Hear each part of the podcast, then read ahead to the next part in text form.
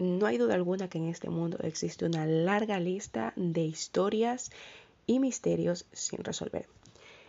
Y nada más y nada menos que de esta gama de historias también vamos a traer el tema del día de hoy, denominada la Casa Matusita. ¿Por qué se dice que estuvo embrujada y cómo luce ahora?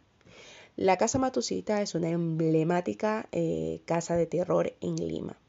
Diversas leyendas urbanas se tejieron sobre este inmueble ubicado en el cruce de las avenidas Garcilaso de la Vega y España.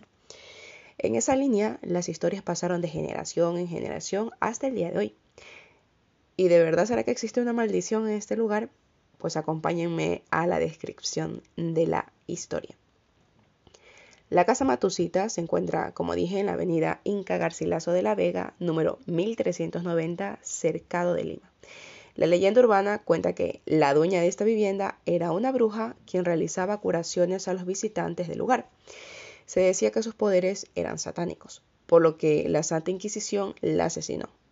Sus últimas palabras fueron una maldición contra todo aquel que visite aquel inmueble.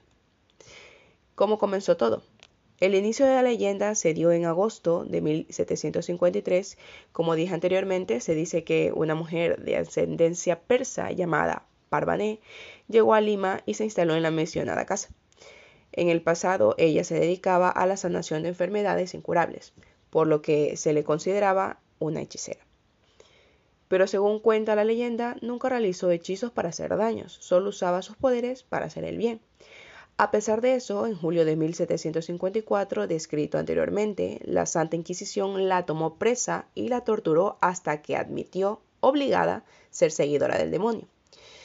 Fue así como Parvané fue condenada a morir en la hoguera en octubre de 1754, no sin antes lanzar una maldición sobre la casa que habitaba.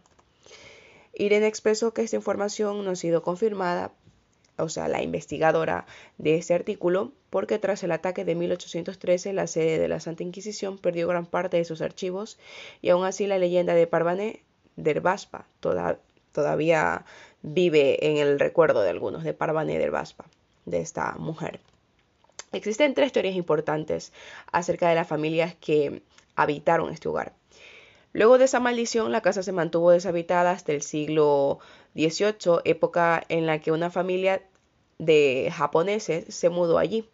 Luego de su reconstrucción, se dice que es a partir de ese momento cuando la maldición pues comienza a tomar vida o incluso a cobrar muertes.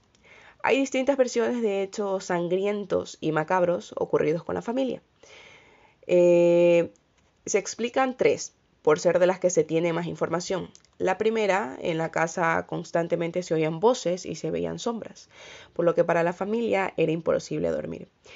La situación se hizo tan insostenible que el padre comenzó a enloquecer y maltrataba a sus empleados, física y psicológicamente. Hartos de estos, de estos tratos, ¿no? Y de los hechos paranormales sucedidos, el mayordomo y la mucama decidieron realizar una ceremonia macabra en la que el patrón fue descuartizado. Luego de cometer el atroz crimen, los empleados decidieron quemar la casa para no dejar huella de lo sucedido. Para su sorpresa, la casa no se destruyó con el incendio y los criminales fueron finalmente recluidos en un manicomio. Años después, la casa pasó a ser propiedad de otra familia de japoneses que estuve diciéndoles anteriormente, ¿no? Eh, la segunda versión se parece más a una escabrosa pues, telenovela mexicana. El padre llegó a casa y encontró a su mujer en la cama junto a su amante. Frente a esta situación, agarró un cuchillo, los descuartizó y regó los miembros de la pareja asesinada por cada rincón de la casa. Luego, cuando llegaron sus hijos y vieron la espeluznante escena, el padre decidió también matarlos. Finalmente, este hombre trastornado eh, por lo que acababa de hacer, decidió acabar con su propia vida. Y la tercera teoría de por qué se encuentra embrujada esta propiedad dice que la última de las versiones cuenta que fueron los trabajadores de la casa que, cansados de su patrón, decidieron envenenarlo con una sustancia alucinógena en la comida. Después de servir los platos a la familia, salieron del comedor, cerraron la puerta y comenzaron a escuchar gritos en el salón. Cuando la habitación se silenció, decidieron ingresar y encontraron una escena digna de una película de terror. El comedor estaba cubiertamente de sangre eh, y pedazos irreconocibles de los cuerpos de la familia que acompañaban al comensal. La culpa que sintieron fue tan grande que decidieron suicidarse en el acto, o sea, una historia un poco similar a la primera. Es aquí cuando la leyenda pues empieza eh, a tomar forma. Eh, cuentan que si atrevías, si te atrevías a ingresar a la casa por más de cinco minutos podrías visualizar los hechos ocurridos dentro del lugar y que los susurros, conversaciones, gritos y sonidos de objetos te volvían locos al instante. También tenemos eh, otro hecho que pasó en esta localidad. La leyenda más conocida ocurrió a finales de los 70. El conductor de un programa de televisión famoso en Perú, denominado o llamado Los fantasmas se divierten, que se llamaba Humberto Vilches, eh, Vera apostó a que era capaz de permanecer siete días en la casa Matusita, sin enloquecer ni morir. El animador entró a la casa con cámara en mano y solo bastaron dos horas para que Vilches saliera de la casa gritando proliferaba insultos y con espuma en la boca, y cuenta la leyenda urbana que después de que este hecho sucedió, el, el conductor tuvo que ser recluido en un manicomio por más de un año y que posteriormente desapareció.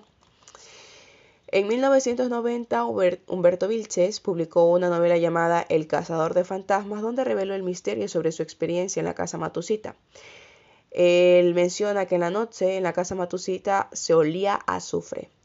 El libro dice que él oyó voces en latín, campanas y cadenas, y vio tres monjes de gris sentados en sillones de plata, desde donde revelaron algunas profecías. Sin embargo, también se reveló que parte de la situación habría sido realizada para generar más rating en el programa que él tenía. También decía que se necesita creer en algo cuando no se cree en uno mismo. Algunos pues creen también en fantasmas. Sin duda alguna, eh, esta casa está envuelta en misterios y siniestros hechos otorgados a, este lugar, ¿no? Al día de hoy se sabe que, fue demolida y fue reconstruida, donde funciona ahora una especie de, de banco o institución financiera, ¿no? Sin duda alguna, un misterio que queda a carta abierta pero que sin duda alguna es recordado mucho en la, en la localidad de Lima de Perú. Así que nada, espero que les haya gustado esta historia de la casa Matusita y ya volveré con otro tema muy pronto. Recuerden que también pueden escucharnos por la red de podcast de sospechosos habituales.